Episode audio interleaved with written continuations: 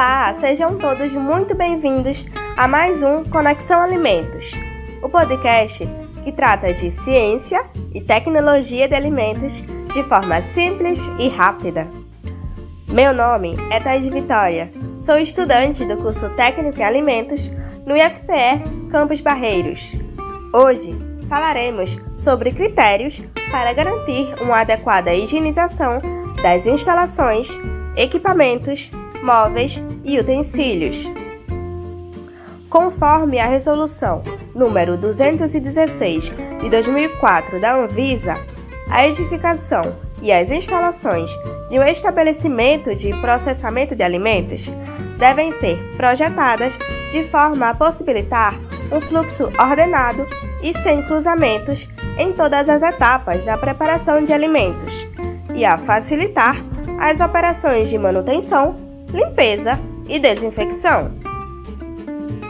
Neste sentido, para que as instalações, os equipamentos, os móveis e os utensílios estejam mantidos em condições higiênico-sanitárias apropriadas para a produção de alimentos seguros para o consumo, devem ser cumpridos os critérios estabelecidos pela legislação, a qual diz que as operações de higienização devem ser realizadas por funcionários comprovadamente capacitados, utilizando uniformes apropriados e diferenciados daqueles utilizados na manipulação de alimentos, bem como a higienização deve ser realizada antes do início e no fim das atividades, e sempre que os ambientes apresentarem possível risco de contaminação.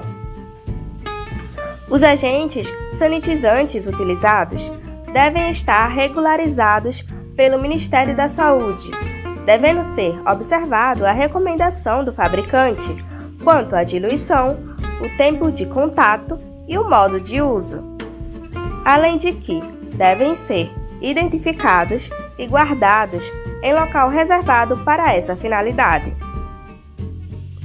Não deve ser esquecido que durante o processo de higienização não é adequado o agente de limpeza com cheiro, bem como deve-se ter atenção para evitar que os alimentos sejam contaminados por resíduos que permanecem nas superfícies higienizadas, devendo ser completamente removido mediante enxágue cuidadoso com água potável. Os utensílios e equipamentos utilizados na higienização devem ser próprios para a atividade e estar conservados, limpos e disponíveis em número suficiente e guardados em local reservado para essa finalidade, devendo ainda ser diferentes daqueles usados para a higienização das partes dos equipamentos e utensílios que entrem em contato com o alimento.